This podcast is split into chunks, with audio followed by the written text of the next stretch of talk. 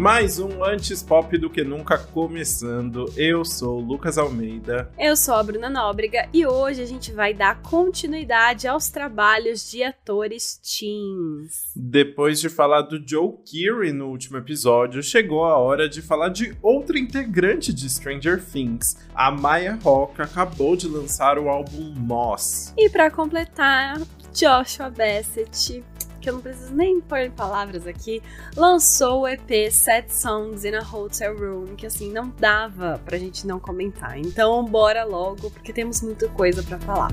Bora!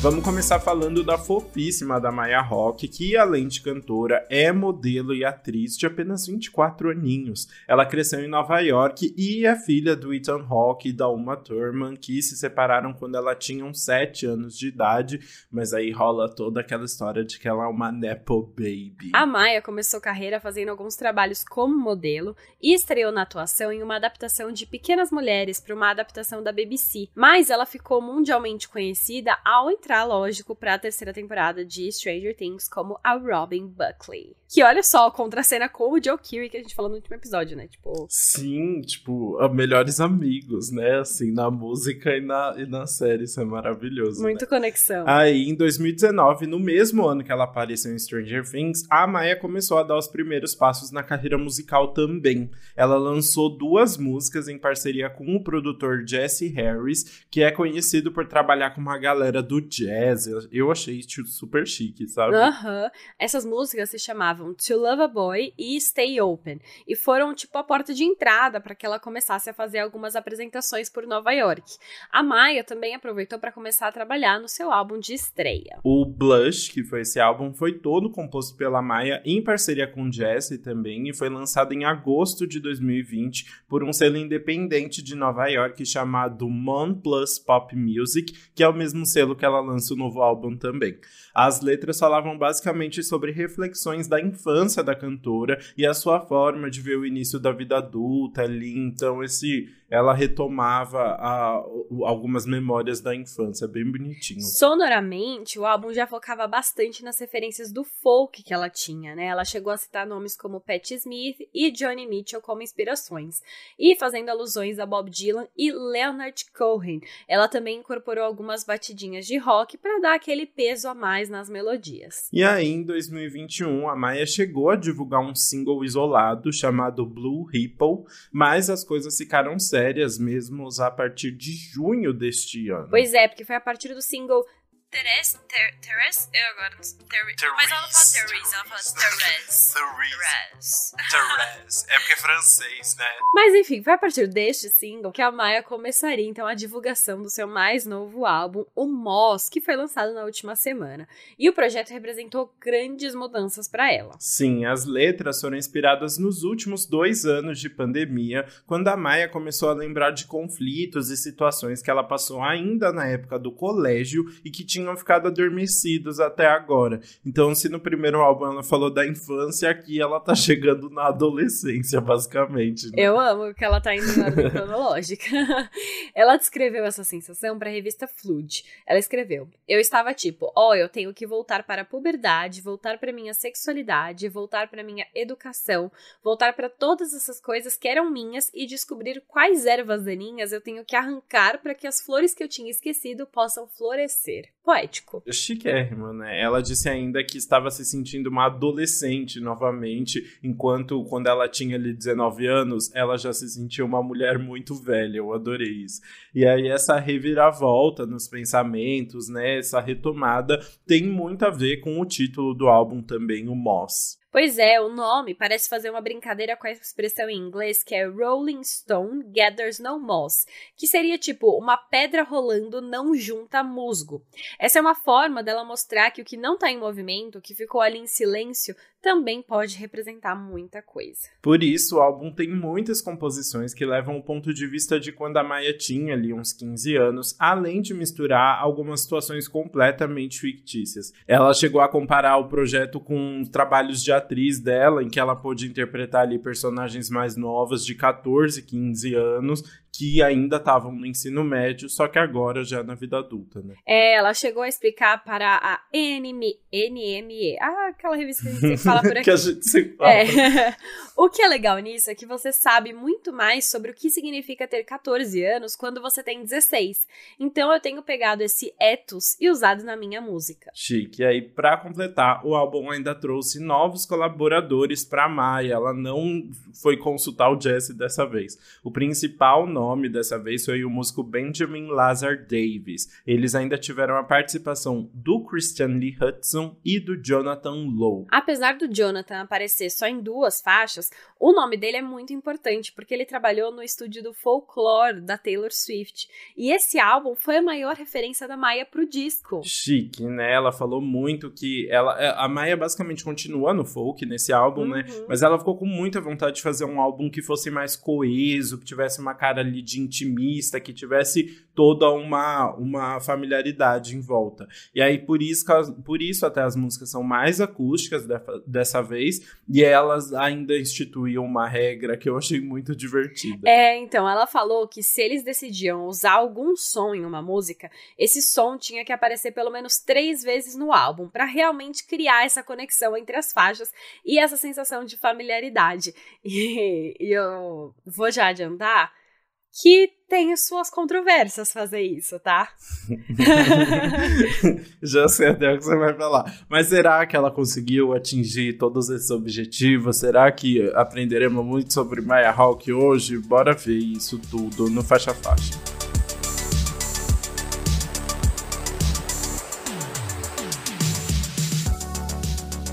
Bom, a gente começa então com a primeira faixa, que é Backup Plan, o plano B da pessoa, né? Fala sobre querer ser tudo que é importante pra uma pessoa. Então, enfim, você quer ser a pessoa. A pessoa não tem algo, você quer lá tá pra substituir o que ela precisa, entendeu? Sim, ela começa já listando, né? Seus lápis, suas meias, seu carregador, seu cadeado de bicicleta, qualquer coisa que não esteja na sua gaveta de lixo, eu quero ser qualquer coisa que você perdeu, que você pode estar procurando. Então é muito bonitinho, assim, essa metáfora, né? Ela começa, tipo, com coisas muito básicas, assim, mas na verdade ela vai falar de um desejo muito, muito verdadeiro, né? Exato, porque, tipo, apesar dessa letra simples, ela deixa bem claro que ela tá pronta pra se abrir, né? Se mostrar vulnerável pra outra pessoa. Então, ela tá realmente se declarando ali da maneira dela. Exato, e é muito bonitinho porque além do álbum então já abrir com toda esse, essa vulnerabilidade, a, a produção também já mostra muito o que a gente vai ver basicamente no álbum todo, né? A Maia aparece aqui com os vocais bem fininhos dela e vários instrumentos acústicos que estão no álbum inteiro também, né? E é, é engraçado, né? Pra quem não tá acostumado em ver a Maia atriz em, lá, no filme Justiceiras agora, né? É uma voz muito diferente, assim, é muito doce, né? Não é o que as personagens dela costumam representar, assim. É interessante de ver essa mudança. É, então, eu gostei muito dessa criação dela aí no meio, né, dos vocais, é muito gostosinha de ouvir, é uma, realmente, tipo, você aproveita a música, você entra na vibe que ela quer trazer. Sim, e aí falando na vibe, vamos pra próxima música então, que é Bloom It Into Blue. Que eu adorei. O Pitchfork falou que essa música parece algo reminiscente de uma poesia de um café de faculdade. E realmente lembra, porque assim.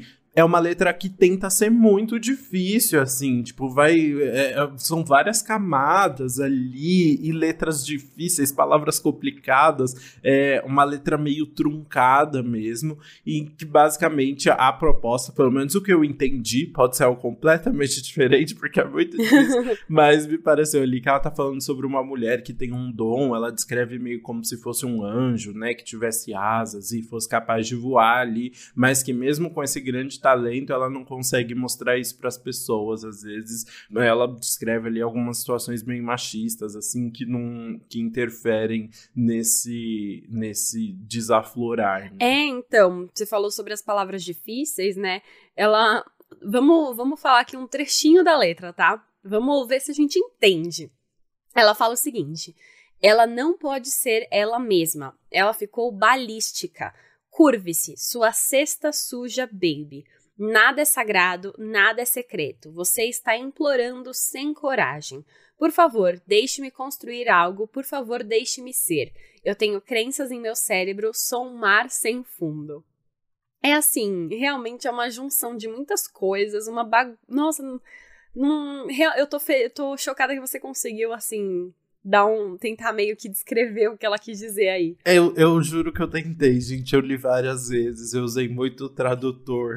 Foi, foi um longo processo, mas o, foi o meu melhor. Talvez ela esteja falando de algo completamente diferente. Mas tem ali, ela fala de umas situações envolvendo uns caras e tal, né?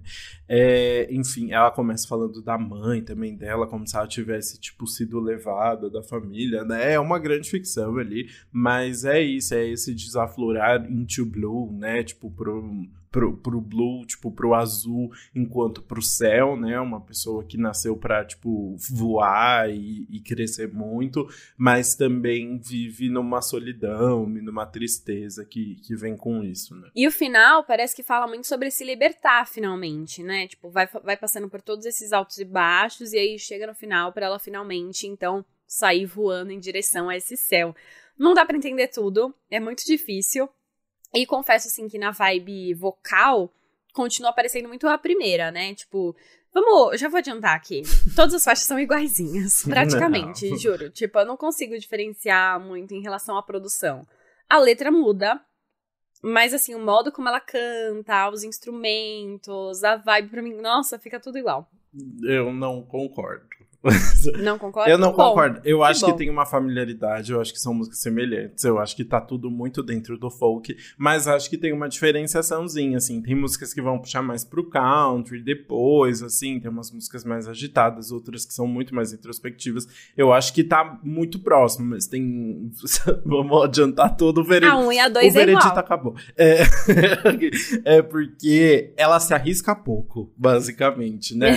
mas não, mas não deixa de mas não, também não é igual. Tá bom. É, uma diferença dessa música, que é uma diferença ridícula, mas é essa última parte que ela tá falando sobre se libertar, ela fala mesmo, né? É um outro ali e ela tá falando, de fato, ela tá declamando. Ah, sim. Só que é interessante. Eu senti uma coisa até meio religiosa nessa parte, sabia? Como se ela estivesse rezando. Hum, interessante. É, é difícil porque a música fica mais alta que a voz dela, às vezes, e a gente não consegue entender tudo, né? Uhum. Eu não uhum. entendi essa proposta. É, então, eu, eu, senti muito como se fosse uma vibe dela rezando nesse final, sabe? Tipo, realmente sussurrando, uma coisa baixinha. Mas essa parte eu realmente gostei, porque traz uma mudança. Eu gosto é, quando tem essas mudançazinhas. Mas de forma geral, tipo, é gostoso de ouvir. É, a única parte, essa música realmente, a letra, você fica, gente. E é muito doido, porque, por exemplo, essa música Bloom into Blue, a gente é meio difícil entender o que ela tá dizendo. O que é o, totalmente o oposto da terceira faixa, porque a terceira faixa é tão tranquila, assim, então, tipo, fácil entender o que ela tá dizendo, que tem algumas partes que eu, eu até falava, nossa, ela, certeza que ela vai completar e falar essa frase. E aí ela ia lá e falava essa frase. Muito bom, é, tem, tem isso mesmo. Bora falar dela, então, a terceira faixa que é Hiatus, Hiatus, sei lá, fale como quiser, que é uma música num primeiro momento bem romântica ali, né? Ela fica falando como ela adora cada detalhe de uma pessoa, ela cita as roupas estranhas que a pessoa usa, a cabeça grande da pessoa pessoa? Será que é Selena Gomes? Não sabemos. E aí ela vai ali meio que se, se declarando, até que chega no momento que a gente vê uma relação muito próxima da Baia, porque ela fala: Eu sei que você sangra glitter e você tem um coração de pedra tudo que eu realmente quero é um ator meu. Então ela tá Eu falando, amei isso. É, ela tá falando dessa relação ali também com a atuação e da performance. E se é uma pessoa que ao mesmo tempo é extremamente performática a ponto de sangrar glitter, mas que tem um coração de pedra, assim, né? Dá um contraste bom. Exato, então. Mas as coisas, tipo, ainda dão mais uma mudada na ponte. Porque ela fala: Quem se importa com protetor solar quando o amor me faz gritar William? E William é um dos irmãos Green. Porque soa como aplausos. Talvez ele me traia, mas eu o perdoarei quando fizer. Então, assim, é um amor que ela tá, mano, tão ali que é isso, ela só aceita, né? É, mas aí chega no, no outro ali no final da música e esse dá, tem mais uma reviravolta, assim, essa relação fica ainda mais conturbada, porque ela fala a pousada em Baton Rouge, que é a capital da Louisiana, ela era uma garçonete do turno da tarde, com um derramamento pesado, agora você está em casa, em hiato. Ela segura uma vela para mim, eu beijei minha co-estrela no ensaio de qualquer maneira. Então parece que ela tá falando de uma da relação tipo com outro ator ali que tá em ato, tá no momento que não tá trabalhando, tá em casa e, e que tá com outra pessoa ali, tá vivendo esse outro amor, e ao mesmo tempo ela tá, tipo, tentando falar que tá tudo bem porque ela tá pegando alguém no trabalho também, né? Então são esses conflitos, assim, de relacionamento e gostos e traições, né? Eu achei intenso essa música. Cara, achei tenso, mas eu queria tanto saber a fofoca por trás dessa. Ah, eu acho. Porque tem que ter uma fofoca, né? Eu não sei, sinceramente, porque tem tanta ficção nesse álbum que eu acho que Hum. tem umas coisas que ela só inventa, sabe? Às vezes ela viu Pode num ser. filme. Nossa, mas isso porque é muito real com a vida dela, né? Tipo, falar aqui que é um ator. Uhum. Hiato, hiato é muito de série, né? Quando você não tá gravando, você tá em hiato na série. Uhum. É, eu beijei minha coestrela, o meu. Ou meu coestrela. O meu coestrela, né? É, Michael Starr. É, é, pode é- ser mulher ou é homem, né? Não, não tem Uhum, gênero. sim. Exato. Então, assim, fico me perguntando. Já fiquei pensando aqui, Camila Mendes ou Joe Keir? Zoeira, Joe Keir namora. Se bem que tem essa é uma história que alguém namora, né? Essa é uma história. É, não, exato. Não dá pra saber, assim. É muito. E, Não dá pra saber. e ao mesmo tempo tem um tom muito confessional, especialmente nesse final, né? Tanto é que a, a, a Maia manteve ali no final, ela termina de falar essa última parte. É, e aí é, ela manteve a gravaçãozinha dela falando: eu, eu gostaria de ouvir essa, né? Eu quero ouvir essa, quando ela tava ali no estúdio. Então mostra, sei lá, parece que é uma música que ela tá se abrindo muito, assim, né? Mas a gente não consegue saber absolutamente nada, porque essa menina consegue manter a vida dela muito privada. O que é muito doido, considerando que ela é filha, tipo, de dois atores muito grandes e famosos, né? Mas eu acho que é Uhum. por isso mesmo ela se esforça pra esconder. Mas enfim, vamos esperar, vai que essa fofoca sai um dia. Enquanto isso, a gente pode falar sobre a quarta faixa, que é Sweet Tooth. Foi, na verdade, a última música escrita pro álbum, quando ela tava em Atlanta gravando Stranger Things. Eu não Mas- sei, é, deixa eu só, eu, eu escrevi isso, mas eu não tenho certeza. Ela tava gravando, eu não sei se era Stranger Things. É, pro- provavelmente é, né? Eu não sei se ela gravou mais alguma coisa em Ela- Atlanta. Ela gravou. É... Justiceiras também foi lá? Justiceiras, eu acho que foi. a- Eu acho que foi. Eu- porque Justiceiras foi gravado junto com Stranger Things. é, eles fizeram uma produção meio que ao mesmo tempo pra Maia conseguir gravar os dois. Ah, tá. Então ela estava gravando o ponto, tá? Não sei qual projeto que era. Pois é, mas enfim, ela foi a última música escrita pro álbum, ela tava lá em gravação.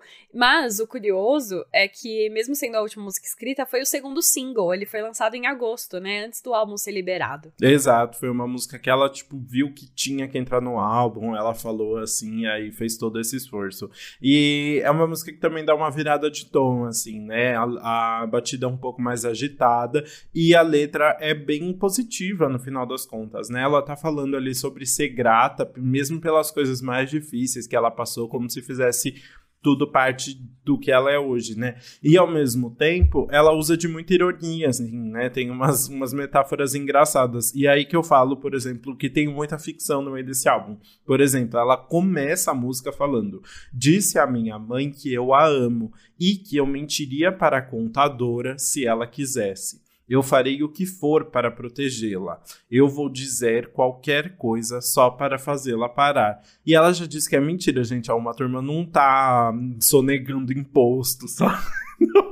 Não é essa a questão, assim, mas ela cria essas situações ao mesmo tempo que ela coloca coisas extremamente reais, sabe? Então isso é muito engraçado de ver. Mano, eu amei essa parte, né? E é muito engraçado porque ao mesmo tempo, tipo, traz uma nostalgia, né? O título é quando você. Sweet Tooth é tipo quando você gosta muito de doce. E aí ela fala: Esqueci que tem um pedaço de plástico no lugar onde meu molar costumava estar. chupando uma cereja de verão. Quando você ligou, eu mordi forte na semente.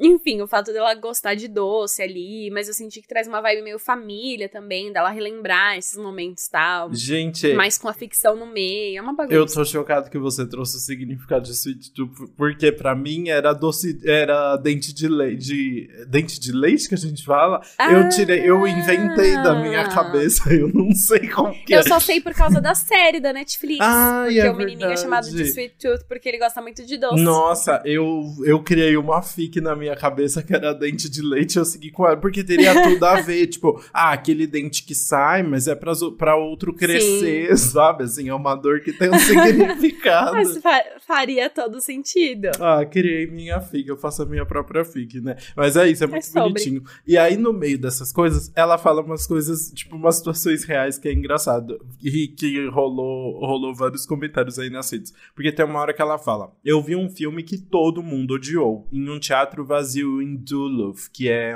na em Minnesota. Juro que eu realmente amei. O amor é uma coisa tão melhor de fazer falando ali, né, uma, tipo, essa relação de, de amor e ódio. E aí ela falou num show, tem, tem gravações aí, ela contando que o tal do filme que todo mundo odiou é Tenet, do Christopher Nolan. Ela falou que adorou esse filme e ficou indignada que as pessoas estavam muito revoltadas, assim, ela não entendeu qual era a questão. Ah, eu gostei do filme também. Ah, eu, eu achei tão Maya difícil, Hawk. menina.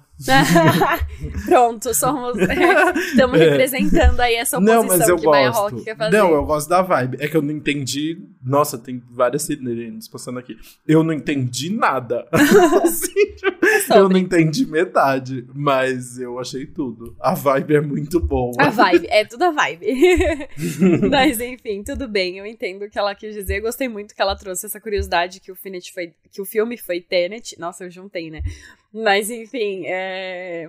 E é muito bom, eu gosto também dessa da, de como a música vai trazendo vários elementos reais e fictícios, mas muito específicos para contar essa história. Total, ficou muito legal. Bora para a próxima faixa, então, que mantém essa, essa vibe mais doce, né? In Crazy Kid, que é o único feat do álbum, que é com Will Grave. Grave? Grave? Grave? Como você falaria o nome do Will? Grave. Nossa, Grave. Grave. Acho que é Grave. Ele é um músico do Brooklyn também, então tá ali na cena de Nova York e tal. Ele é guitarrista também. Achei super fofa a junção dos dois. E é uma letra bem bonita ali sobre estar ao lado de uma pessoa. Parece que é, né? Sobre isso. Sobre estar ao lado de uma pessoa mais velha e admirar muito essa pessoa e ao mesmo tempo tentar amadurecer mais rápido para acompanhar ela ali, ver essa diferença de idade, né?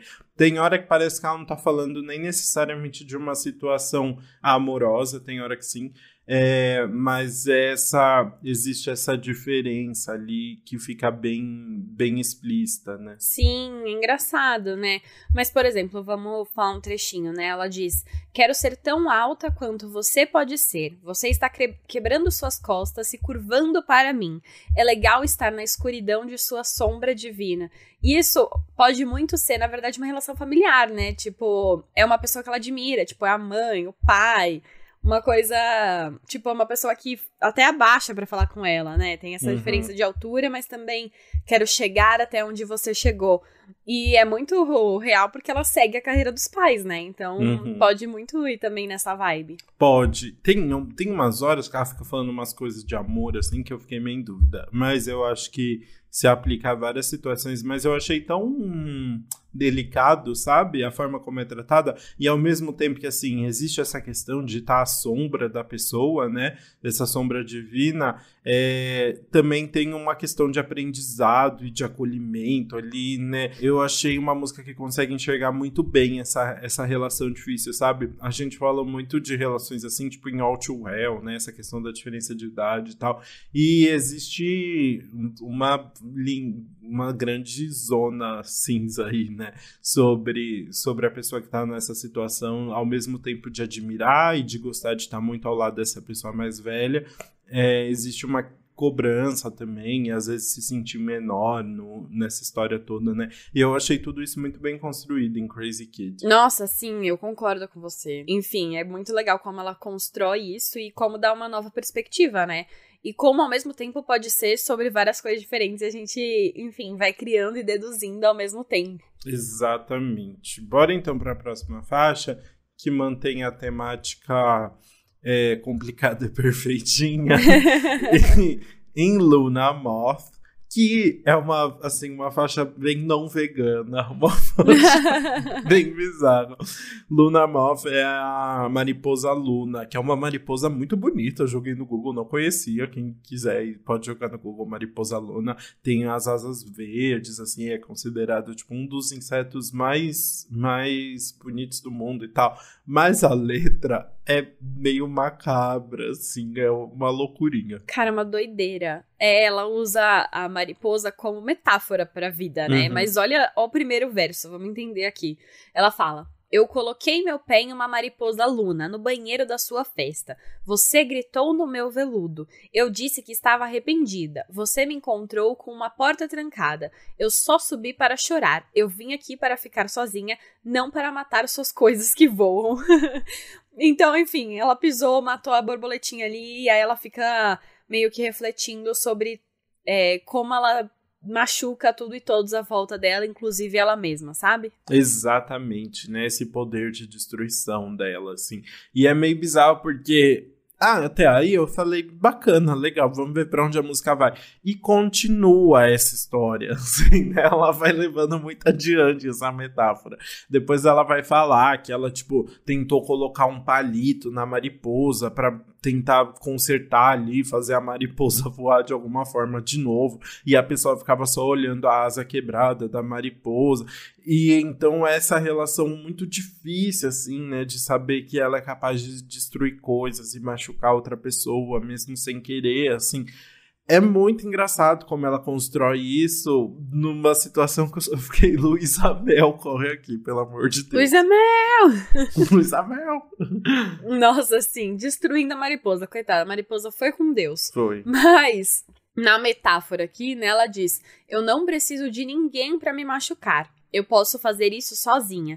Eu não vejo por que você me quer. Se eu pudesse, eu seria qualquer outra pessoa. Então, realmente é isso. Ela até diz na música, né? Sobre como ela fica refletindo sobre como ela machuca tudo à, volta dela, como ela pode ser tóxica, sei lá, em alguma forma. Exato. Falando sobre ser tóxica, vamos para a próxima faixa, que é South Air Roy, que é uma. Ela fala na música, né, que é a rua, a South Roy Drive, que eu tentei procurar no Google, eu só achei um, um lugar em Mon, é Montauk, né, que é em Nova uhum. York também lá. Não sei se é essa rua mesmo que ela tá falando, mas ela começa já falando, né? Eu tenho sentido o final do verão. Quando você passa, tirou toda a cor dos meus olhos. Usei toda a minha vibração na rua South Roy. Quando nós brigamos e transamos e brigamos. Então ela tá falando do fim desse relacionamento aí, super meio complicado, assim, né? Mas tem um, um twistzinho ali, né? É, então, porque ela fala sobre essa briga que ela espera que tenha sido o fim do relacionamento. Só que mesmo assim ela ainda quer a pessoa. Então ela fala: por favor, não me perdoe. Seria uma pena, depois de tudo isso, me ver voltar rastejando. então, enfim, ela fica trazendo essa dualidade na música que é muito engraçada, mas assim, triste. É, é legal porque ela não é, tipo, ela fala do verão em várias músicas, né? Ela fala muito dessa questão do amor de verão e tal, uma coisa bem 15 anos, né? Ali no Férias do Colégio. E nessa é isso, assim, né? Essa, essa área de Montauk aí é, tipo, uma área meio praiana, assim, né? E ela tá, pelo amor de Deus, só, só me deixa embora agora, né? E no final da música ela ainda fica repetindo, né? Oh, meu Deus, eu tenho que desacelerar agora. E aí a música vai, de fato, fato ficando mais devagarinho e vai diminuindo, assim, até terminar, né? Fez tudo, foi combinando tudo direitinho para contar essa história, que é muito divertida. E aí, essa história me lembra muito que, tipo, ela tá falando da adolescência dela nesse EP, né? Nesse álbum. Uhum. Então, tipo, isso é muito, ah, amor de verão, tá falando sobre enfim, coisas mais leves e indecisões, e você não saber o direito o que é da vida e tudo mais. Total, eu tenho uma inocência muito grande ali, né? Isso é muito legal. E aí, depois então de Amores Complicados, chegou a hora da militância com a tal da Teresa, a Therese, Therese, Therese, como você quiser chamar. Basicamente, então, falar da, da origem, né? Esse foi o primeiro single do, do álbum, foi lançado ainda em junho. E a música, na verdade, foi inspirada em um quadro chamado Therese Dreaming, que é do pintor francês Balthus. E a obra, basicamente, ali retrata uma menina de uns 11 anos, tirando meio que uma soneca numa cadeira, com e ela tá com as pernas abertas e a calcinha aparecendo. E aí, esse quadro já foi motivo de várias discussões, assim, já chegaram a fazer uma petição para tirar o quadro do match por ser uma, uma menina com a calcinha aparecendo, como se fosse algo extremamente sexual e tal. E Maia, como uma boa moradora de Nova York, que já deve ter ido ao match muitas vezes, gosta muito desse quadro e decidiu falar um pouquinho sobre essa questão da, de ser apenas uma menina retratada ali, né? E o que é capaz de tudo isso causar. É, então, para a revista NME, a Maia falou: Therese é sobre estar presa como uma versão de si mesma que outra pessoa criou. É sobre gênero e misoginia e a maneira como as mulheres geralmente são vistas desde novas como criaturas sexuais. Então, realmente, ela pegou o, o quadro como uma metáfora para retratar toda uma situação que acontece de fato, de sexualização de meninas, né? Tipo, crianças ainda, mulheres.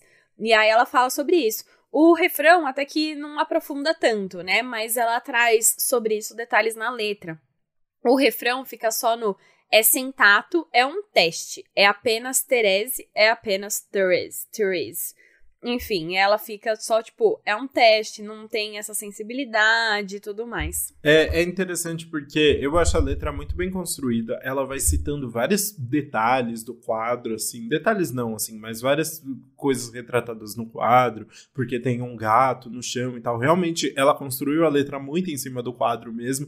E ela também vai citando outros quadros ali do Matt, falando, tipo, ah, seria muito melhor ser a fulana, ou tipo, a fulana de impede. Ela vai mencionando outros quadros. É muito muito legal como ela consegue fazer essa construção. E é legal porque eu acho que combina tanto com a voz da Maia, que é essa voz aveludada, né, e fofa, assim, falando é apenas a Therese, sabe, gente? Tipo assim, não tem que sexualizar, não tem que transformar isso daqui em nada bizarro. É só uma menina dormindo ali e a dela tá aparecendo. Só, assim, tipo, se fosse um cara, um menino com a cueca aparecendo, não teria essa discussão. Simples assim, sabe? Então, é, eu acho que combina muito todo com ela, assim, essa essa construção. E deu para ver que foi uma música muito importante para ela. Ela chegou a refazer o quadro, né? Ela, tipo, é, se vestiu de Therese também. Eu achei muito legal. E é, foi muito legal como ela conseguiu retratar isso no clipe também, que chamou muita atenção, né? No clipe, basicamente, mostra, tipo, vários jovens se pegando numa mata. A Maia é uma desses jovens, assim, e numa liberdade sexual muito grande, todo mundo pegando todo mundo e tal até que a polícia começa a, tipo, prender todo mundo. Chega um monte de, de carro de polícia e começam a procurar eles na mata e vão prendendo, mostrando essa questão da, da repressão sexual, né? Especialmente com as meninas. Então, vão várias meninas seguindo a Maia ali, é, algemadas.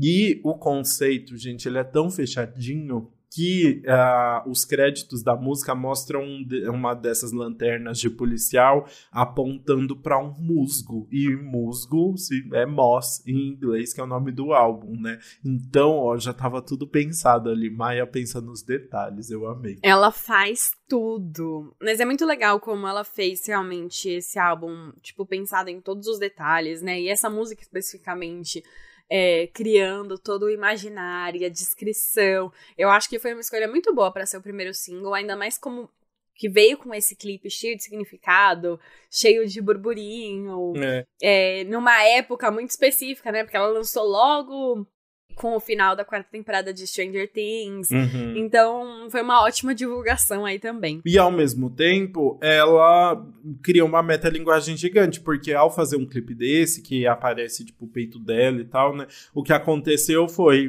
toda todo mundo começou a comentar justamente da parte sexual, né? Sexualizar ela, igual fazem com o quadro também, né? Então ela se coloca nesse lugar mais uma vez, assim. Nossa, sim, mano. É, é, eu acho que foi até de propósito, né? Tipo, ela sabia que isso ia acontecer e aí já aproveita para levantar essa questão com ela mesma. É intenso, mas enfim, vamos para a próxima faixa que tem um significado um pouco mais simples, que é Sticky Little Words, que é uma música bem rapidinha ali, é a mais rápida do álbum, acho, né?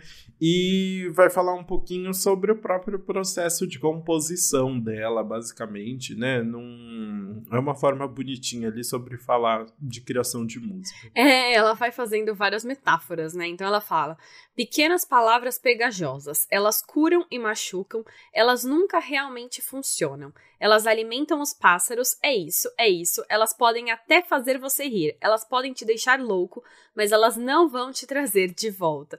Então ela fica falando sobre isso, como as palavras têm tanto poder, como você pode, enfim, desabafar com elas, elas podem curar, elas podem machucar, elas, enfim, trazem muitas contradições entre si é, podem ajudar, podem não. É uma grande um desabafo aí, né? É, mas apesar de tudo, esse poder não vão fazer esse relacionamento voltar, essa pessoa voltar para ela, assim, né? Não, é, tem seus limites também. O que é, tem super a ver com a faixa seguinte, que é Over, que fala justamente sobre o difícil processo de ter que superar alguém que claramente terminou com ela ali e ela não estava preparada. Pois né? é, ela tá na vibe, na bad vibes aí desse processo de ter, ter, ter terminado com alguém. E aí ela fala: Eu temo que vou morrer aqui. Você seria sábio agora para evitar, minha querida. Então ela tá falando assim, ó, tipo, ó, no, o tanto que eu tô sofrendo é como se eu fosse morrer, né? Ela tá muito. tá, tá na bad. É, e é interessante porque é uma, uma composição até um pouco repetitiva, assim, tipo, ela, ela repete bastante as palavras, uma logo em seguida da outra, e eu acho que é meio proposital nessa tentativa de processar as coisas e ficar voltando ao mesmo lugar, sabe? E over, e over, e over again, assim, ficar tentando seguir em frente, mas acabar tendo essa dificuldade de superar. Sim, eu acho que faz muito sentido, né? Porque realmente é sobre continuar tentando e tudo mais, e continuar passando por esse processo. E nessa música é muito interessante porque a vibe country fica bem mais clara, né? Tipo, aparece realmente essa referência, tem até uma gaita de fundo que ajuda a conduzir a música, e aí você percebe também uma diferença a mais na produção aí. Exato. Até que a gente cai na faixa seguinte, que é Restless Moon, que é muito country já, assim. Aí tá muito claro essas revidências também. É, ela entra numa. No, não entra numa outra vibe ainda, tá muito dentro do folk, mas é interessante, assim, essa adição aí no, no álbum.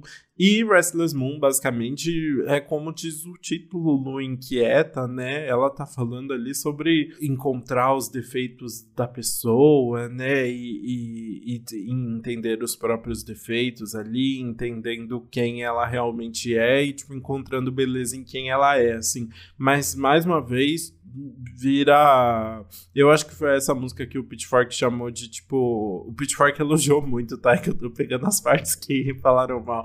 Mas falaram que tem hora que vira jogo, jogo de rima, assim, sabe? Tipo, uhum. fica umas, umas colagens de palavras que também fica muito exagerado. Sim, não, mas é.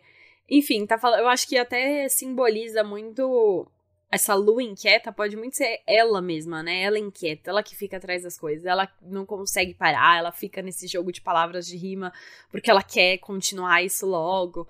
E aí, até um momento, ela fala: beba toda a escuridão, engasgue com a lua em sua boca. Então é tipo, ainda de noite, eu acho que tem ainda toda essa metáfora de ser uma coisa noturna, né? Da lua ser a única coisa que ilumina durante a noite. Eu acho que ela vai trazendo vários conceitos diferentes dessa lua inquieta. Total. E aí fica, isso fica ainda mais claro ali no final, quando ela fala: você está cheia de buracos. Eu sei, né? Como a lua é cheia de buracos, a gente também é cheia de defeitos. E isso faz parte da gente, né? Pois é. E aí, nessa inquietude dela, a gente passa pra Driver, a 12 faixa, penúltima faixa aí desse álbum, que ela, enfim, tá falando sobre coisas do passado, coisas que ela faz hoje em dia, lembranças, né? Um trechinho já começa a música e ela diz: Imagino minha mãe e meu pai beijando na parte de trás de um táxi. Eu daria tudo que eu teria para vê-los felizes beijando assim, já que eles, enfim, se divorciaram quando ela era bem novinha ainda, né?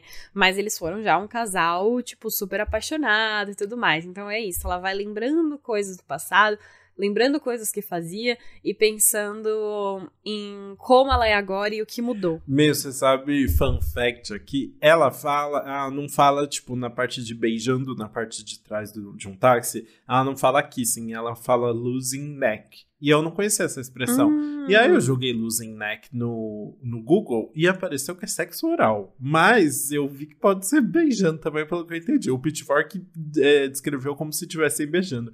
Então eu vou ficar com essa versão, porque eu achei outra opção. a versão para a família. É, eu achei opção meio, outra opção meio bizarra, assim. Mas é isso, elas colocam muito nessa visão do motorista, a pessoa que tá só assistindo ali, né? Tanto é que ela fala. E eu posso assistir nos filmes filmes, eu não quero vê-lo tão elaborado e claro. Quero ser um motorista pervertido, olhando para eles através de um espelho inclinado. Então ela quer estar tá ali na, na opção da pessoa que só tá vendo os pais, né? Que só tá vendo as coisas acontecerem. Aham, uhum, motorista que tá vendo o casal se pegar no banco de trás. Né? Exatamente. Né? Ela não quer, tipo, viver tudo aquilo. Ela não quer ter essas experiências tão claras. Ela assim, só quer né? observar. Ela só quer observar como se ela tivesse. E eu acho bonita essa relação, porque é a relação de quem tá do público indo assistir ela, né? De quem tá vendo ela no cinema e tal. Essa, a gente às vezes só quer ser espectador dessa história, assim, né? E é elas colocando nesse lugar. Eu acho que tem uma, uma brincadeira com o próprio trabalho dela que fica interessante. Verdade, eu não tinha pensado sobre isso, né? E em meio a tudo isso, ela fala que sente falta dessa pessoa e diz o seguinte: Vou te contar um segredo. Um segredo que todos já sabem. Você me lembra meu pai, sua atitude, suas roupas desgrenhadas. Tem alguém relacionado da vida da Maya Hawke que as pessoas falam, nossa, parece pai dela? Eu não faço a mínima ideia. Nossa, eu queria muito saber essa fofoca. Talvez Nossa, seja, ela, seja até ela mesma. Eu não sei. É. é, não sei também. Mas tem hora que ela, ela fala dessa vontade de ser livre igual ao pai, assim, né? De ver essa liberdade do pai. Enfim, pirações. Tem muito família nesse álbum, né? Você sabe que o, o Ethan Hawke já dirigiu um clipe dela do primeiro álbum. Ai, que legal. É, então tá todo mundo ali juntinho, acho chique. Achei fofo, né? Muito, enfim, conectados. Eles realmente são conectados, né? Tipo, eles postam fotos, um comentando os lançamentos do outro. O Ethan Hawke é um é um ator que continua muito na ativa, né? Então Ai, acaba que eles se encontram. Parabéns, o Maya Hall. Enfim, é uma letra bem interessante ali. E aí o álbum termina, na verdade, com outra piração, que é Mermaid Bar, a 13 terceira faixa, assim como o Taylor Swift gostaria. Que, apesar de ter um significado importante, é uma história fictícia bem louca, porque a Maya vai falar, vai contar a história de uma menina que sobrevive depois de pular de uma ponte e quase morre. Então ela fala, tipo, não havia lua no céu negro na noite. Eu pulei da ponte em direção ao rio. Eu juro, eu vi a luz da estrela prateada na superfície da água, um brilho. Bateu o pulso, não consegui terminar. Então ela vai falando ali sobre essa questão de, tipo, depois que ela chega na água e aí as bolhas aparecem e tal, e ela, ela cria um novo final para ela, assim, né? Mas é intenso. Né? Uhum. Eu lembrei muito de Esmalhas. Já ouviu? Lembra desse poema? Sim. Da faculdade? Tinha muito, né? Hum. Da Esmalha pulando e tudo mais. Enfim, um, um sentimento aleatório que veio aí. Mas é, então, ela conta muito sobre essa história. Ela continua na letra, ela diz o seguinte: Acordei em pedras frias, vidro quebrado praia de inverno no final de Long Island. Descobri que ainda podia manobrar. Então ela, tipo, ok, ela acordou, tem ali algumas. Tem pedra, tem vidro quebrado, tá muito frio, mas ela vai descobrindo que ela pode contornar essa situação, né? Achar novas é, achar uma nova força ali, vamos dizer assim. Total, né? E é bonitinho, bem, bem, bem sereia mesmo, bem Ariel. E depois a história, mais uma música que assim vai ficando muito louca, porque ela começa a falar, ela abre um bar, né? E aí ela começa a falar que ela serve tipo mariscos no bar e o tipo de marisco vai nada vegano também. nada vegano, não dá para esperar nada vegano de Maya Rock. Mas é isso, é, é bonito porque traz esse tom de esperança, assim, pro final do álbum. Né? Sim, sim. É legal porque ela mostra de novo que ela consegue misturar histórias reais com ficção, que ela tem essa capacidade muito grande de composição ali, né? É, eu acho isso muito legal também, assim, né? Essa capacidade de criar essas histórias tão loucas, assim, eu acho isso muito divertido. Total, mas enfim, antes da gente então é, entrar mais em detalhes do que a gente acha do geral, a gente já pode passar então pro nosso veredito pra gente comentar de fato sobre isso. Bora.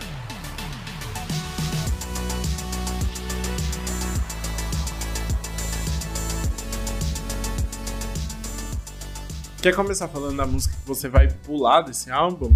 Não, quero esperar você falar primeiro. tá. Eu vou falar de é, uma música que eu acho que eu vou acabar pulando, apesar de achar bonitinha, é Restless Moon. Porque eu não vejo muita graça nela. Tá. É, eu gosto dela uhum. cantando, mas eu não vejo nada de muito original em comparação a outras faixas. E a letra eu realmente acho meio bobinha, assim, essa questão dos defeitos e dos buracos na lua. Justo, justo.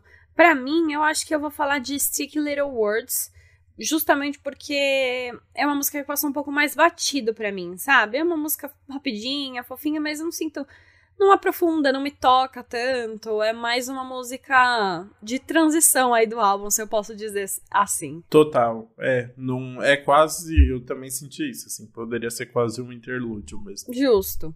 Mas vamos falar então do que a gente gostou, porque tem sim músicas muito legais aí no meio. Qual foi a sua favorita que você vai ouvir no repeat? Ai, menina, tem tantos. Eu vou falar de uma que eu realmente é, me encantou assim no meio. Acho que, não sei, foi o que me chamou muita atenção da primeira vez que eu ouvi. Apesar de gostar muito de outros, Teresa é maravilhosa, uhum. mas Crazy Kid é uma que, uhum. nossa, achei de uma delicadeza assim que me encantou demais. E eu quero com certeza ouvir muitas vezes. Eu adorei a voz do Will também, uhum. junto com a Maia. Ficou tão gostosinha, tão legal, que você fica pensando, meu Deus, essas pessoas são tão legais, sabe? Você fica imaginando Maia, o Will, essa galera andando em Nova York, você fala, nossa, queria ser dessa galera, sabe? Aham. Uhum. Não, gosto, é uma boa escolha. A minha vai ser Hiatus. Uhum. Hiatus. Hiato. Hiato. Não sei. Enfim, eu gosto muito da letra dessa música. Eu, eu, gosto como ela vai criando, eu gosto como tem vários elementos ao mesmo tempo. E eu gosto que tem uma fofoca por trás que eu tô doida pra saber qual é quando eu ouvi assim, ah, eu beijei minha co-estrela, beijei meu co, meu co-estrela, qualquer coisa, eu falei, hum, quem será? Eu quero essa fofoca na minha mesa. E aí, toda, toda música que me atrai pela fofoca, eu já gosto mais. Então, essa aí eu quero ouvir mais, ver se eu desvendo detalhes. Em Stranger Things, ela beijou alguém? Não. Ah, não beijou a menina no final? Acho que ah, ainda tá. não. Em Mainstream, eu acho que ela beijou o Andrew Garfield, não tenho hum. certeza também. Mas, o, enfim, ela já beijou na, nas, nas telas. Pode ser só uma brincadeirinha com isso. Pode ser, mas enfim. Fiquei curiosa, mas eu gostei da vibe da música no geral, enfim. vai, vai ficar no repeat aí. Mas vamos, vamos ficar, chegar na pergunta final aqui, que ela é muito boa, porque ela não é o que você achou do álbum, ela é. Você curtiu ou acha que é melhor ela ficar na atuação? É muita sacanagem essa pergunta, só uma brincadeirinha. É porque a carreira da Maia é, não é, tipo, tão conhecida e tal, né? E foi a primeira vez que a gente mergulhou mais no trabalho dela, assim. E eu achei interessante algumas análises que eu vi que, assim, é, não é um álbum, como a gente já comentou, porque eu acho que a gente já comentou bem sobre a questão da musicalidade, né? Não é um álbum que se arrisca muito, que traz, assim, grandes elementos, que você fala, meu Deus, muito surpreendente isso. É um álbum de folk coeso e, e que se complementa bem, assim, que, e que apesar de não ter nada muito diferente e acabar se repetindo um pouco, eu acho que dá um caminho mais claro para a carreira da Maia, assim, depois de um álbum, de um primeiro álbum que ela tentava mais coisas, assim. É um álbum que traz dá vontade de ouvir mais, assim, dá vontade de saber mais sobre essa forma que ela compõe. É muita criatividade envolvida, muita verdade nas músicas e ao mesmo tempo o espaço para muita poesia, né, assim, nas composições. Então me dá, me dá vontade de, de saber mais da carreira dela. Então, sim, além de atriz, eu quero ouvir mais músicas de Maya Hall. Ah, eu também. Eu, eu não vou falar pra ela ficar na atuação, não. Eu também. É, eu não sei se ela mudou, mas eu tinha visto uma entrevista de quando ela lançou o primeiro álbum dela, que ela falou assim: Eu sou uma atriz profissional. Mas musicista não, eu não sou, não quero ser uma cantora profissional. Tipo, ela fala, ela faz porque ela gosta muito, sabe? E aí, meu, ela pode fazer o que ela quiser a partir desse momento. Ela tá fazendo uma coisa porque é o que ela quer, é o que ela gosta. Ela não tá fazendo para vender ou pra, nossa, quebrar padrões e tudo mais. Então é muito legal, porque você sente que é muito a música que às vezes ela tá lá na casa dela de boas, ela cata um violão e escreve e tá cantando, ou ela tá com os amigos num rolê e tipo de boas assim na casa de alguém e aí todos começam a cantar num violão, alguma coisa assim. Você sente muito a vibe que ela quer propor com isso. Então, só que ao mesmo tempo eu sinto que ela se, hum, ainda trouxe um pouco a mais do que ela teve no último álbum, né? É o que você falou, ela quis trazer um álbum mais coeso, que é o que ela trouxe. Ela entrou mais em detalhes na letra, ela sabia o que ela queria contar com a letra, né, das músicas. Então, é muito legal que ela consegue explorar esse outro lado dela. Eu também nunca tinha, enfim, entrado em detalhes. E eu acho que, enfim, ela tem uma voz muito boa também, é muito gostosa de ouvir. É, e ela pode continuar fazendo. Se ela quiser ainda fazer mais shows, entrar em turnê, fazer um negócio maior, a gente aceita. Total, com certeza. E eu só fiquei pensando, já que ela foi inspirada no folklore, já pensou Maya Rock aparece no Midnight, o próximo álbum de Taylor Swift? Ia ser perfeita essa junção. Ah, ia ser tudo. A Maya é super fã de Taylor, ela já falou várias entrevistas, né? No último filme, nos Justiceiras, agora, tinha toda uma vibe. Ela fala, né? Ela, ela fala, fala. É, Eleanor can come to the phone right now. Why? Because she's dead. então ela, ela fala muito sobre ter estar na fase reputation dela com a personagem Injusticeiras, é, que Taylor Swift foi inspiração, obviamente, que era um álbum que ela tava escuta escutando muito. Então, assim, seria maravilhoso. Muito bom. Bom, é, no meio de tanta espontaneidade, tanta leveza, tem outro ator que tá sofrendo um pouco mais para compor, então bora ah. falar dele, Joshua Bassett agora. Bora falar do menino.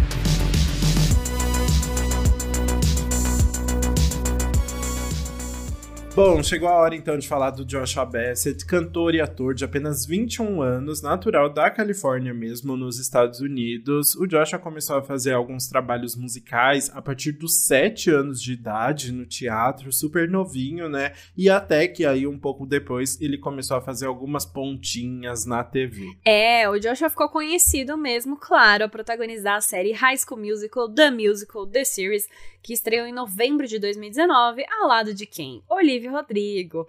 E aí já foi no começo de 2020 que ele assinou um contrato com a Warner Records, dando início à carreira de cantor também. No mesmo ano, o Joshua já lançou os primeiros dois singles, que foram Common Sense e Anyone Else, mas as coisas viraram de ponta cabeça depois do sucesso de Driver's License, que foi lançado ali em janeiro de 2021, da Olivia Rodrigo, e que aumentou toda a fofoca envolvendo ali um possível triângulo amoroso entre eles a Sabrina Carpentier, que prejudicou ali muito o Joshua também, né? Ele, ele sentiu muito toda essa história. Pois é. Já em março de 2021, dois meses depois, o Joshua lançou o primeiro EP, auto-intitulado, que teve aí seis faixas e três já foram singles, incluindo Lai Lai Lai, que inclusive, assim, foi lançada de propósito já em janeiro, logo depois do rolê da Olivia, porque, enfim, ela a gravadora queria botar um fogo no parquinho, mas foi uma música que ele compôs muito antes, não tinha a ver. Ele não tava chamando Olivia Rodrigo de mentirosa. Total. Mas, e aí ele continuou. No mesmo ano, ele ainda divulgou um outro single chamado Feel Something, que era todo animadinho, todo de festa.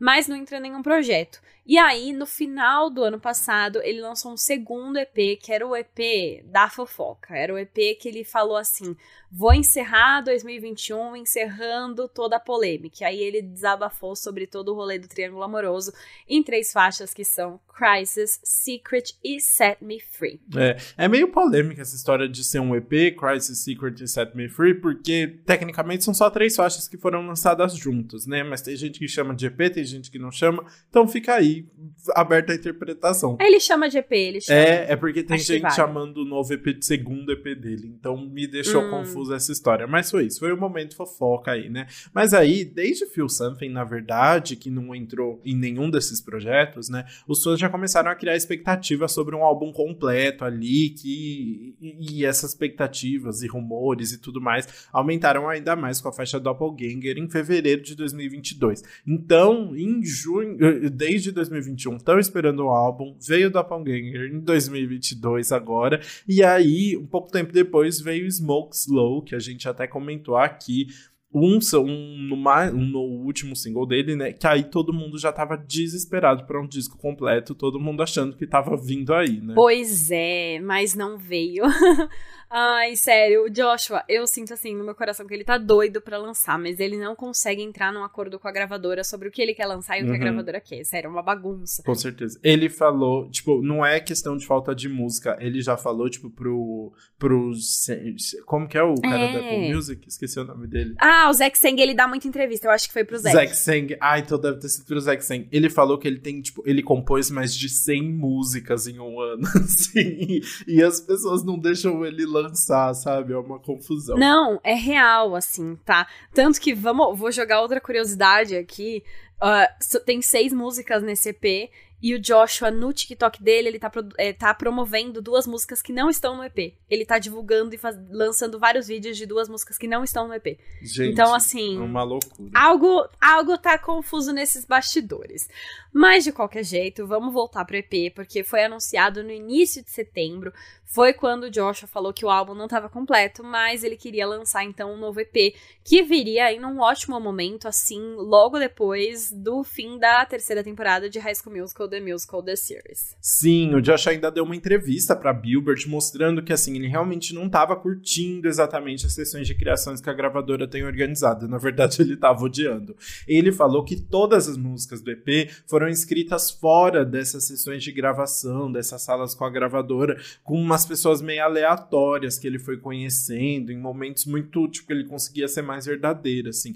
Então, na verdade, esse EP foi uma, um escape de, de tudo que ele estava vivendo no, nessa tentativa de fazer o álbum, né? Exatamente. E a produção ficou por conta do Davis Nash, que é um músico de Nashville, que é um, já um grande parceiro do Joshua, eles já trabalham super bem juntos. Exatamente. E a Billboard ainda deixou bem claro que essa, essa tentativa de fuga, e eu adorei como eles falaram, eles falaram assim, ó, perturbado com a pressão imposta a ele para compartilhar detalhes pessoais, o Joshua saía sozinho para escrever uma música que abordasse seu estado emocional. E essas foram as que entraram no corte final do EP agora, né? Então, assim, realmente foi um EP de desabafo, basicamente, né? Pois é. Não, e como diz o nome do EP, as músicas de fato, elas foram escritas durante esses momentos em que ele estava fora de casa, em hotéis ou Airbnbs, ou e cada uma vem de um espírito diferente em um momento muito sombrio da vida, nas palavras deles. Então,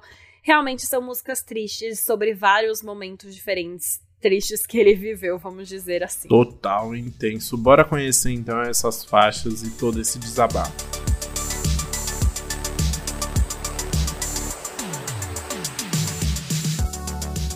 Bom, a gente começa então justamente com a faixa título, que é Sad Songs in a Hotel Room, que é uma balada bem dramática, que é, é a faixa título porque ela representa totalmente esse EP, né? Sim, ele falou, né? É, só o começo ali da música, que é o refrão também, já deixa, já pinta toda essa obra, né? Ele fala: Ó, oh, eu peço serviço de quarto para um, garrafas de minibar de champanhe acabaram. Eu tenho um quarto com varanda com vista, as cortinas de veludo estão fechadas. Estou cantando músicas tristes em um quarto de hotel, onde uma vez eu te segurei. Estou cantando músicas tristes em um quarto de hotel.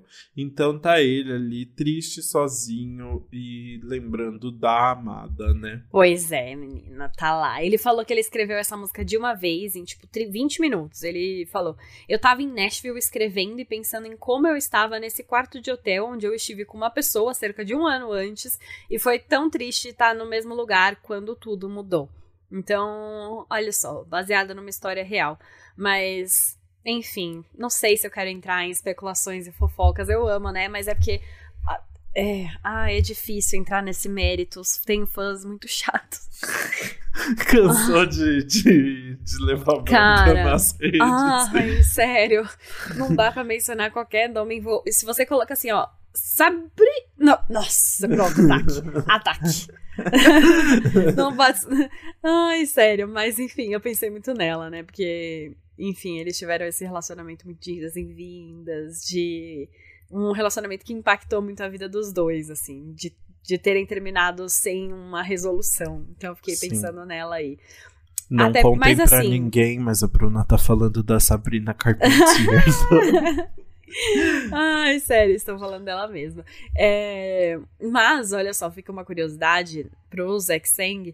O Joshua contou já numa entrevista que ele teve três relacionamentos. Então, temos Olivia, temos Sabrina e temos mais uma pessoa aí que, enfim, não sabemos quem é mas que também pode estar incluída em alguma dessas músicas. Sim, é muito legal, só para deixar claro, essa última aspa dele foi da Billboard. O Joshua fez um faixa-faixa para Billboard, ele cantou um pouquinho sobre cada uma das músicas. Então, é a partir delas que a gente se baseou aqui para esse episódio também, porque né, é o próprio cara falando muito sobre as músicas, tá? Bora continuar então nesses desabafos na segunda faixa que muda um pouquinho de tema. A gente tá falando de LA que na verdade é uma música super antiga, era uma unreleased dele aí, porque ele já tinha cantado essa música em 2021, tipo num show, alguma coisa assim, né? Então, era uma música que os pessoas já, que já conheciam, era meio queridinha, e foi sobre essa música, se eu não me engano, que ele aproveitou para falar que tinha, tipo, 100 músicas criadas aí, e ele já falou várias vezes, enfim, até aí foi realmente pro Zen Low da Apple Music, que ele falou sobre a questão de ele tem as músicas feitas e tem essa grande discussão, porque a gravadora fica pensando no, no, na performance comercial, enquanto ele quer lançar as músicas que são mais vulneráveis uhum. e, e vira uma grande discussão aí. Exatamente. Essa é uma música que, enfim, realmente as pessoas amavam. Ele cantou no One Night Only with Joshua Bassett, é uma, um show que ele fez em live ali pros fãs. E tem no YouTube. Então é uma música que tava ali de boas para as pessoas ouvirem e é muito gostosa, né? É uma música que ele fala sobre sentir essa pressão de Los Angeles, tipo, é... Vou, vou contar, vou falar uma parte da letra que eu acho que descreve muito bem, né? Ele fala: Eu só tenho que sair de LA. Eu estive pensando em fugir. Eu só tenho que sair desta cidade. Ultimamente, todo mundo está me derrubando. Eu tenho feito uma corrida pela minha vida. Não tenho certeza se vou conseguir esta noite. E aí é tipo isso. E é muito engraçado, tem uma parte até que ele fala assim: nunca é, é olá, tá tudo bem. É sempre, ó, oh, quem você conhece? Como você conseguiu estar aqui? E aí eu fiquei pensando, nossa, isso é muito meme, né? Mas é real também. É sobre é, só tipo, status e fama e glamour e, tipo, não tem coisas reais e ele sente muito essa falta. Exato. E é muito gostoso como ele toca também, né? Com enfim, piano ali marcado e ganha uma melodia meio. É, não sei descrever agora na minha cabeça. Eu ia falar uma palavra que sumiu. É acústicozinho. É Mas é meio atemporal, eu senti. É, é, acho que é tipo isso. Tem uma vibe meio atemporal nessa música. Legal. É, é interessante porque, na verdade, apesar de todo esse drama, é, foi uma música muito simples, né? Ele falou que escreveu essa música em, tipo, cinco minutos. e aí, porque ele tava nessas coisas aí da, da gravadora, e aí ele escreveu essa música correndo, e aí ele ligou pra um amigo e falou, vamos fazer uma road trip. Uma road e eles trip. foram pro Joshua Tree, que é aquele parque parque natural gigante lá na Califórnia, né? Então ele literalmente escreveu a música e saiu de, de Los Angeles, como ele tem, como ele pede na música, assim. É muito legal. E é, é, pra Billboard ele deixou bem claro que essa não é, é uma música, né? Ele tentou falar assim, gente, eu não tô falando exatamente de a lei, eu tô falando da indústria, né? Mas que ele sente muito que, é, que falta um senso de comunidade, que as pessoas estão muito dentro da bolha lá. E, mais uma vez, ele reclamou da gravadora. Ele tá adorando reclamar da gravadora. é o que ele, ele falou, mais faz, cara. Nossa ele falou: essa música veio em um momento em que eu estava sendo colocado em salas de composição dia após dia e a gravadora me empurrando, dizendo: precisamos de mais música ou precisamos disso e isso de você. E eu tendo que aparecer e fingir que estava bem. Então, assim, ele estava realmente revolto. Não, ele já. O Joshua, ele tem um Discord, uma sala no Discord com os fãs, né?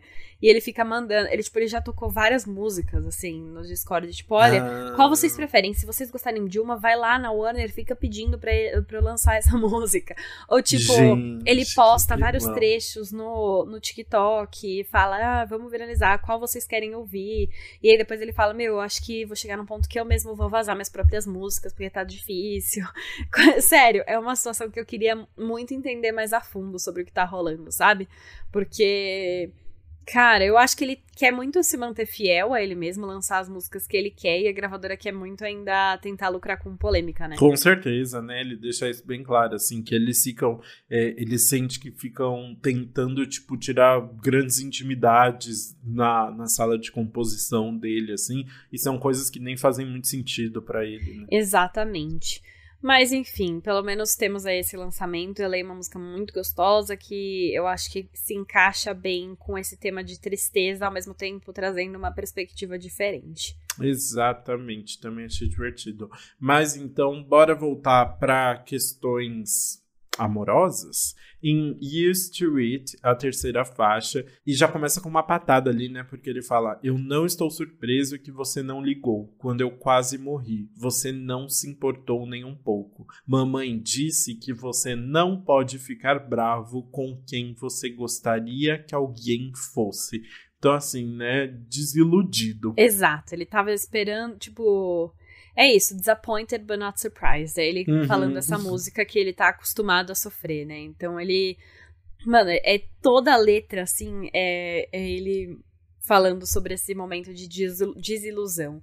Você me deixou por ele com um olho por cima do ombro, me apunhalou pelas costas e sou eu quem está pedindo desculpas novamente. Você disse aos nossos amigos que está feliz, tão feliz que dói. Ah, e essa eu pensei muito em Olivia. Putz, não consigo, tá? É. Não dá, porque. Mas ela ela começou a ficar com alguém depois dele? Ah, é, eu não sei se ela, tipo, deixou ele por alguém, mas ela começou a namorar muito rápido, né? Aquele produtor que era bem mais velho que ela, que agora eu esqueci o nome. E tem toda a vibe de Secret, né? O Joshua, na, no, naquela, naquela trilogia, que era Crisis, Secret e Set Me Free o Joshua falou que era sobre um momento muito específico da vida dele que ele queria deixar para trás. É, Secret fala sobre alguém que ficava, enfim, é, que ele guardou o segredo dela porque ela tava com outro cara ao mesmo tempo. E aí você fica pensando, ué, sobre quem que ele tá falando aqui? Nunca foi confirmado sobre quem ele tá falando, mas tem uma história da vida dele de uma pessoa que estava ficando, assim, que trocou rápido, que saiu. E na, nesse In Crisis ele fala que foi ela que terminou que não foi, é, tipo, você que foi embora. Então, eu fiquei pensando nesse sentido, mas também porque, assim, quando eu quase morri, que é essa frase que ele fala no começo, ele tá falando sobre aquele momento que, em janeiro, depois que o Olivia lançou Driver's License, ele teve. É, insuficiência cardíaca, foi parar no hospital. E quando ele chegou no hospital, o médico falou: se você não tivesse vindo antes, você ia morrer. Você tem, tipo, tinha 12 horas de vida se a gente não fizesse algo. Exato. Então ele quase morreu real, né? E foi uma, uma insuficiência cardíaca causada por estresse. Foi, é o que, enfim, foi o diagnóstico dos médicos. Foi um momento que ele tava muito mal. E aí ele fala assim: não tô surpreso que você não ligou, porque é basicamente isso, eu tô aqui por você, né, basicamente. E aí, e tudo isso que ele tá, tipo, eu que tô pedindo desculpas novamente, porque foi isso, ele continuou pedindo desculpas. E isso do você disse aos nossos amigos que está tão feliz que dói, É, fiquei também pensando. Na, eles têm muitos amigos em comum, né? Todo o elenco de High School Musical, The Musical The Series. E. Enfim, fiquei. Essa música me lembrou. Não tem nada muito direto, né? A, a treta. Mas eu fiquei pensando que pode ser. Total, também acho, acho possível, sim, é bem tenso, né? E só complementando, eu achei interessante que o Joshua contou que essa música foi escrita, na verdade, como uma balada de piano. E ela começa como uma balada de piano mesmo, né? Só que aí ele falou que tava toda a equipe dele já muito de saco cheio, porque todas as músicas deles, dele era balada de piano, lenta, bem triste e tal. E aí eles decidiram botar um, um groove groove ali, umas batidas para ficar mais diferente. Então é por isso que começa com piano e depois vai ganhando umas novas batidas em cima. E ele justificou de uma forma muito legal. Ele falou: há um pouco de amargura e raiva na tristeza. Então faz sentido ganhar essas outras entonações também. Né? Nossa, sim, eu gostei muito dessa entonação diferente que eles deram aí no meio, né? Enfim, eu acho que deu uma outra vibe pra música. E enfim, ficou bem gostosa. E tem mais parte da letra aqui, né? Que também é, é uma música que, ó, só as, as patadas, as diretonas e as desilusões bem reais. Sim, né? Ele, ele chama até o amigo na hora da ponte, né? Ele fala: Tom me perguntou porque eu não estou bravo, mas você é o único amor que eu tive e eu não vou dizer o que não posso retirar. Não, você fez coisas que eu não posso perdoar. Revoltadíssimo. Tá, realmente ele entendeu ali tudo o que aconteceu e tá desabafando. Mas, enfim, a gente tá pensando em relacionamento amoroso, vai que às vezes tá falando sobre um relacionamento familiar, o um impacto que o pai deixou na vida. Não, mentira, você me deixou por ele, aí não dá, né? Não, impossível. Mas, enfim, realmente isso. O único amor que eu, não que eu tive por enquanto, né? Você fez coisas que eu não posso perdoar. Hum, interessante. Gostei dessa música também. Igual... eu adoro que a Bruna tá, tipo, só pensando. Dessa só. vez eu não tô colocando em palavras, né? Não tô afetada, mano. Uma, uh, no Twitter, a primeira pessoa que ousou tentar falar alguma coisa de fofoca, cara, já, já foi Sério? massacrada. Eu não quero. Ixi, não. Eu quero ver o, eu quero o post completo, viu? Essa semana da coluna de Bruna. Ah, seria tudo. Bora então pra próxima faixa que a gente já conhecia aqui, música que a gente chegou a comentar aqui no podcast, que é Smoke Slow. Foi o, o grande single aí, né? Ele, na verdade, tá falando, tipo, é uma letra bem adulta, assim, né? É, ele tá falando sobre, tipo, meio que tá vivendo um affair com a pessoa, que eles sumem bem devagarinho pra ele aproveitar mais aquele momento, ter um momento a mais com a pessoa ali naquela, naquele quarto de hotel. Sim, exatamente, né? Então ele fala: ela pede um isqueiro enquanto nossos segredos se derramam no peitoril da janela. Estamos ganhando mais tempo enquanto nos matamos, enquanto inalamos.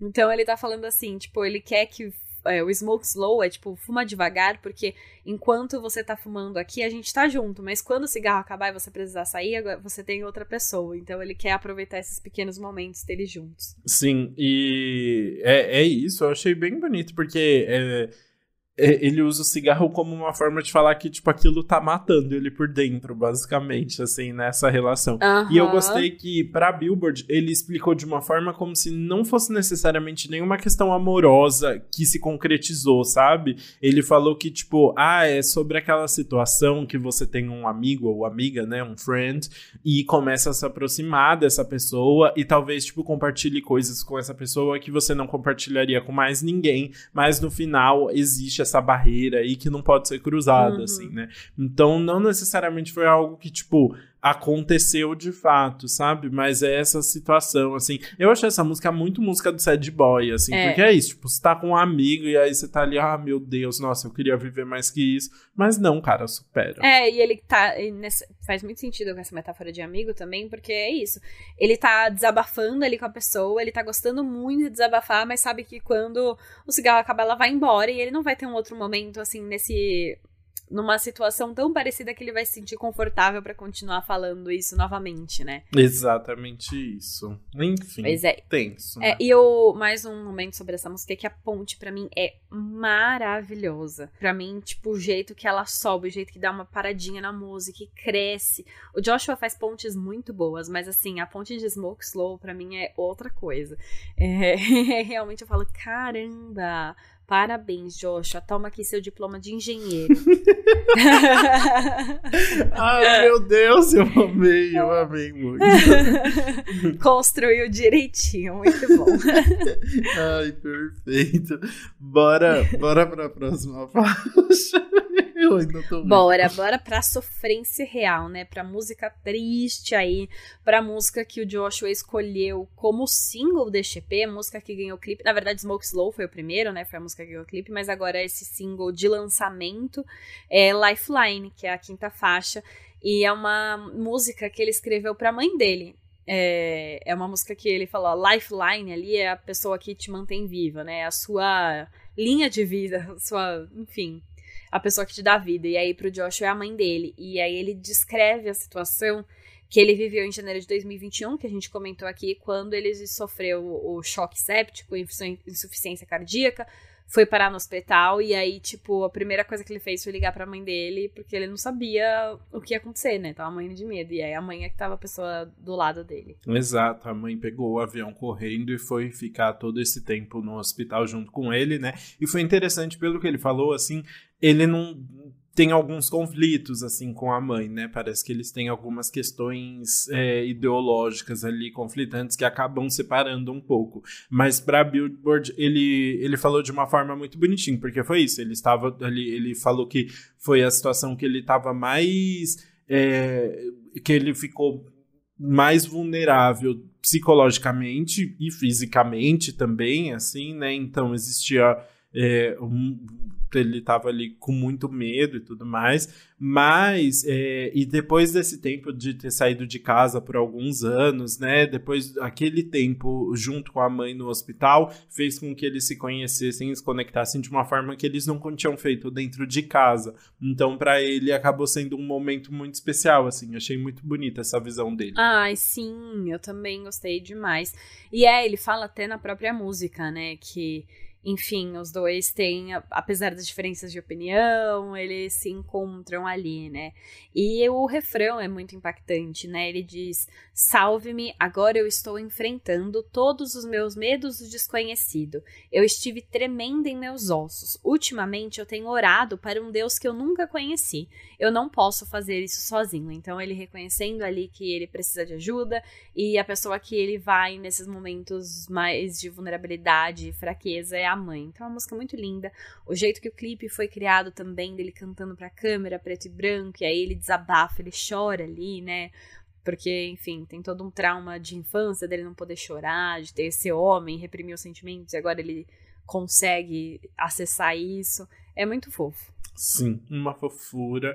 E aí, então, nós chegamos na última faixa do álbum, que tem um fim esperançoso ali para curar todos esses traumas, que é All in Due Time. All in due time, exato. E traz um fim um pouco mais feliz, né? Porque ele tá falando que talvez no final tudo tenha um motivo pra acontecer. Então ele diz: talvez eu diga no final do dia quem eu sou fez tudo valer a pena. E essas cicatrizes serão histórias que eu conto.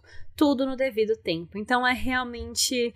É isso, tudo que ele passou, todos os motivos que fizeram ele chorar e cantar as músicas tristes nas últimas cinco faixas podem ter um significado agora. Exato, né? E aí, mais uma vez, ele aproveitou para falar mal da gravadora. Porque essa música teve muito ligada a isso também. Ele falou pra Billboard, né? Depois de mais e mais sessões em que fui forçado, parecia que todo mundo com quem eu estava escrevendo estava tentando tirar algo de mim. Então eu entrava nas redes sociais e queria enterrar minha cabeça na areia. É dramático, mas senti que tinha o peso do mundo nos meus ombros. Eu me senti sem voz e como se estivesse me afogando e que não havia saída. E aí ele falou que essa música foi importante para ele mesmo, assim, que ele tinha que escrever essas palavras, assim, de, de relembrar ele mesmo, de que ele passou por coisas muito difíceis antes e que as coisas acontecem por um motivo e que então tudo isso tinha um significado maior e que ele poderia continuar seguindo em frente, sabe? Porque o que ele falou no final das contas, assim, é que no meio desse tumulto todo que ele passou nos últimos dois anos, o que ele espera é conseguir passar uma mensagem positiva de meu, eu passei por tudo isso e eu sobrevivi, como se cantaria Priscila Alcântara, né? É, então tem essa essa mensagem, assim. É o sad boy que, que passa uma mensagem de esperança. Sim, eu gostei também. Chegamos então ao final do EP do Joshua Bassett. Bora pro veredito. Bora.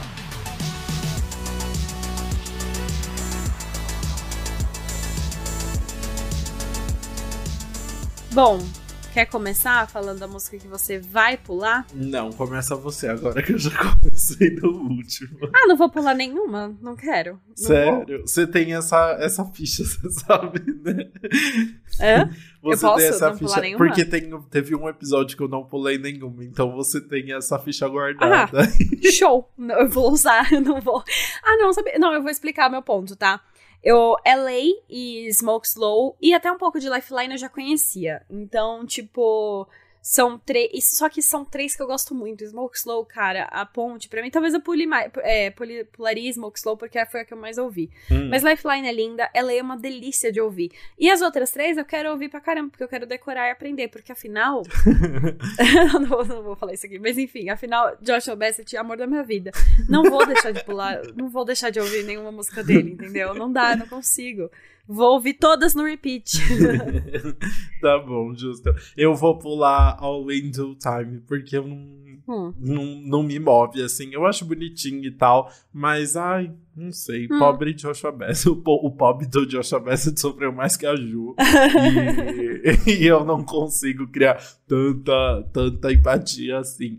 É, mas é, é bonitinha, mas eu acho que as outras são mais interessantes. Assim, não é uma música que eu vou querer ouvir sempre, não. Tudo bem, tudo bem. A gente aceita. Vou falar sobre a música no repeat, então. Ai, caramba, não sei. Vou falar. Quer que eu comece? Não, ah, mano, eu vou falar qualquer uma. Eu vou falar que é Sete Songs in a Hotel Room, porque eu vou ouvir todas. É, é- quando é real, quando é fictício, tipo, mano, Gente, da Maya Rock, eu não vou ouvir de eu novo. não sabia que, Aí tudo bem, eu invento uma que eu vou ouvir, sabe? Mas aí que absurdo. do Joshua Bassett eu vou ouvir todas. Eu não sei qual que eu quero manter no repeat. É porque eu ainda não sei qual é a minha favorita, sabe?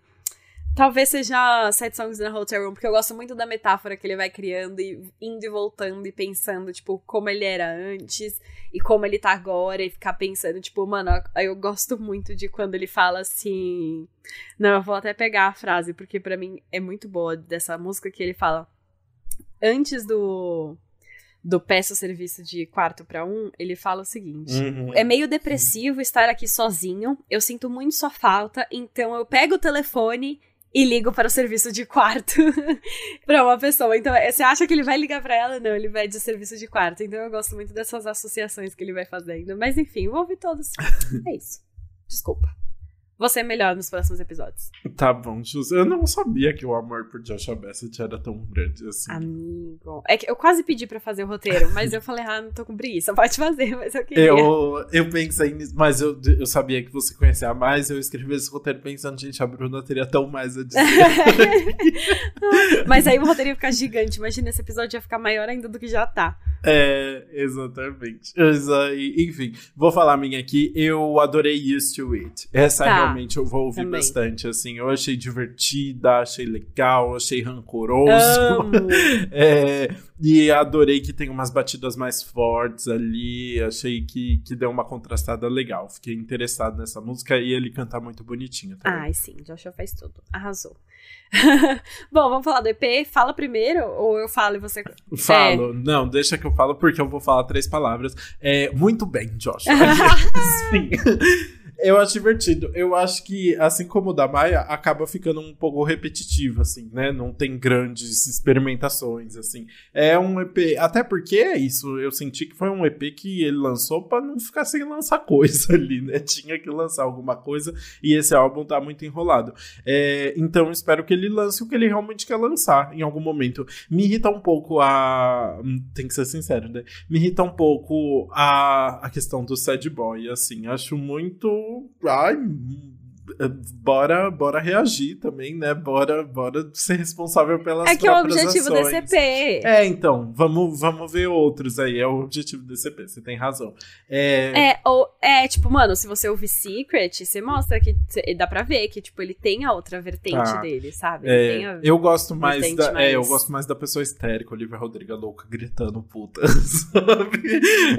Chamando de psicopata, assim.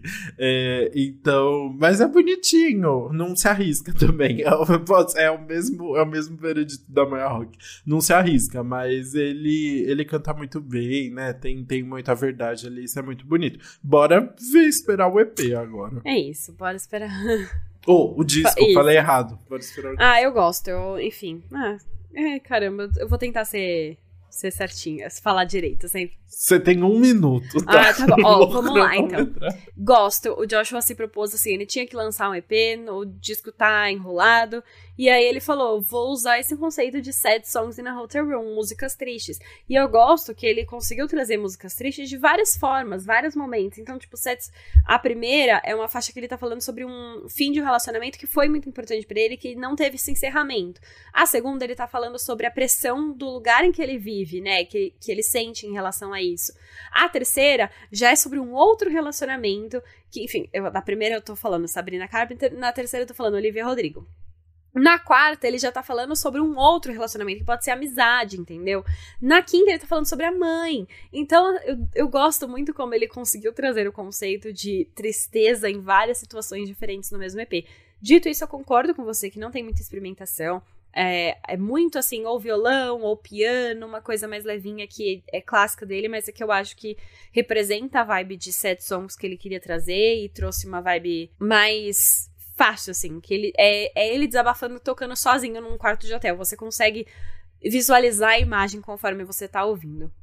Eu acho que não mostra o tanto talento que ele ainda tem, sabe? Se você for ouvir pra mim, uma das coisas principais do daquele EP do ano passado, que era Crisis, Secret e Set Me Free, foi que foi um EP que o assunto das músicas podia ser parecido, mas a melodia e a produção era muito diferente, mostrava todo esse alcance diferente que ele tem, sabe? Então, ele tem muito a mostrar ainda e eu tô muito ansiosa pra ouvir.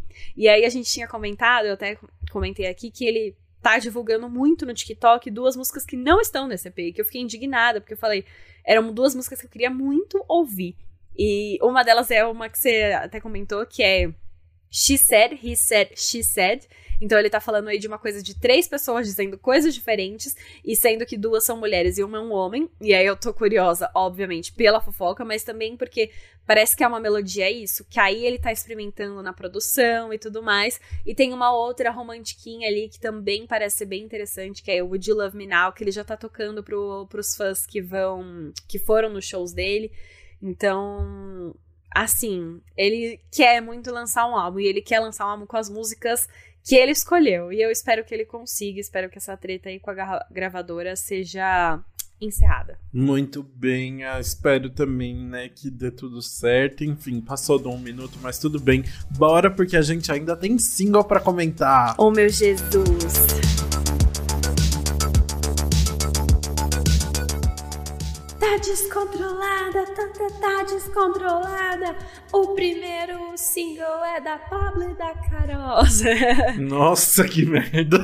Nossa, não precisava me maltratar assim. Desculpa.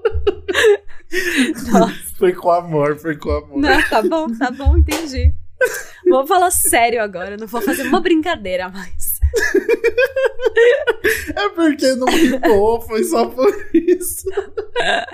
Tudo bem, a gente vai falar então do primeiro single, que é Descontrolada, nova era de Pablo Vittar, né? Ela tava aí já lançando uns teasers, agora veio com tudo.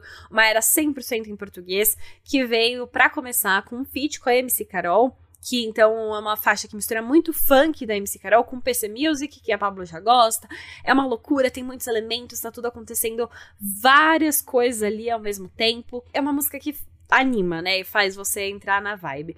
Ganhou um clipe muito legal também. Vou falar que foi dirigido pelo meu amigo, o Gigs, com produção da minha amiga também, que é a namorada dele, Judantas. Muito incrível, fiquei muito feliz com essa, com essa parceria aí. Eles fizeram um trabalho maravilhoso. E para não me comprometer, eu vou deixar você falar sobre uma referência do clipe. Ai, sim, é muito bom. Por que não se comprometer? Ah, depois você me conta. é, logo no começo do clipe, a gente vê ali a Pablo tá passando por um corredor e tem uma placa escrito é, Lady Last. Lady né? Last. Então todo mundo ficou já animado, pensando: hum, será que vem clipe com Glória Groove agora? E aí o Google chegou a postar e a Pablo comentou, tipo, falando GG e, né, sigla de Glória Groove, TV. com um coraçãozinho. Então vem aí. Pois é, menino. Muito legal aí que pode vir pro futuro. Bora pro próximo agora, single. Bora pro próximo lançamento. Ai, porque hoje tá muito gostoso, né? Bora falar de Star Walking, nova música do Lil Nas X, que na verdade é uma, faz parte ali da parceria que ele tá fazendo com League of Legends. Ele se tornou o, o presidente de League of Legends, né? E Star Walking é a grande música aí do, da parceria e vai servir como hino do campeonato Worlds também, que começa agora em agora, né?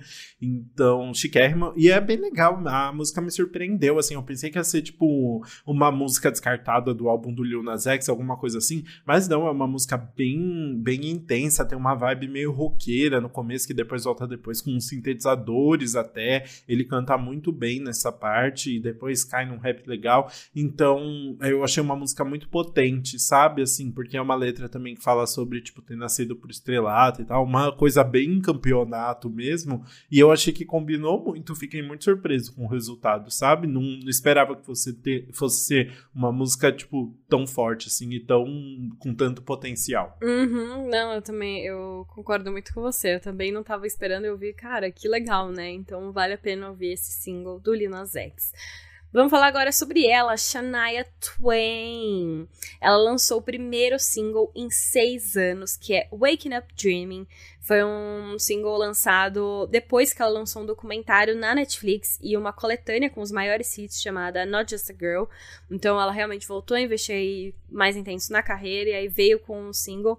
E ela já adiantou que terão sim novas faixas em breve. Ela tá toda pop, várias referências de rock no clipe também.